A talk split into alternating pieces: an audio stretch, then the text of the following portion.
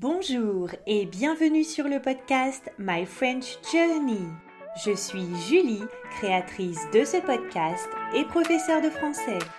Si vous voulez apprendre le français ou progresser dans cette langue, ce podcast est fait pour vous. C'est l'été, c'est les vacances, mais le podcast continue. Bonjour à toutes et à tous. On se retrouve aujourd'hui pour ce nouvel épisode de la série Morito. Morito, c'est un cocktail de mots que je vous propose de déguster tout au long de l'été.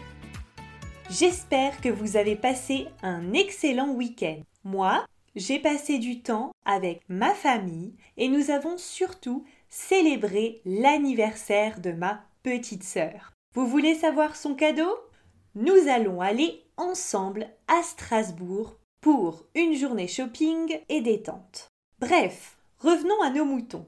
Hier, nous avons parlé des péages. Quand vous voyagez, vous avez plusieurs solutions pour vous déplacer. Comme on l'a déjà vu, la voiture est une solution simple pour vous rendre où vous voulez. Mais il existe d'autres moyens de transport, le train, le bus ou encore l'avion l'avion reste le moyen le plus rapide pour faire de longues distances.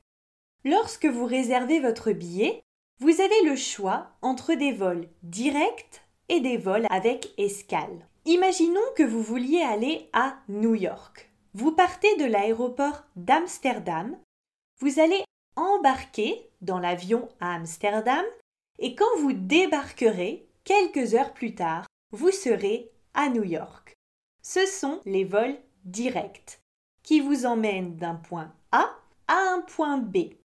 Mais il existe aussi des vols avec escale. Alors, c'est quoi une escale? Imaginons maintenant que vous vouliez partir de l'aéroport de Luxembourg pour aller à New York.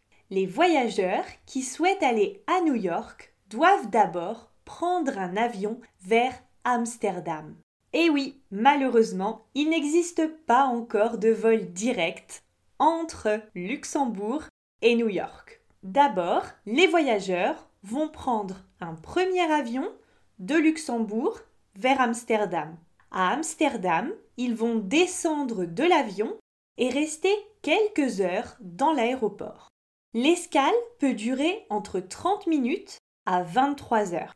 Selon la durée de l'escale, il est possible de sortir, de quitter l'aéroport. Ensuite, ils vont prendre un deuxième avion pour arriver à leur destination. Dans notre cas, New York.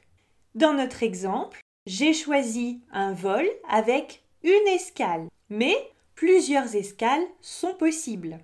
En général, les billets d'avion avec escale sont moins chers, mais sont plus longs et demandent un peu plus de logistique.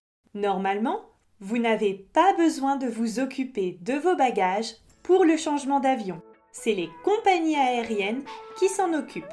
Et voilà pour l'épisode du jour. Et vous Est-ce que vous avez déjà fait escale? Est-ce que vous préférez les vols directs ou avec escale? Dites-moi tout ça par email. Je vous dis à demain. Ciao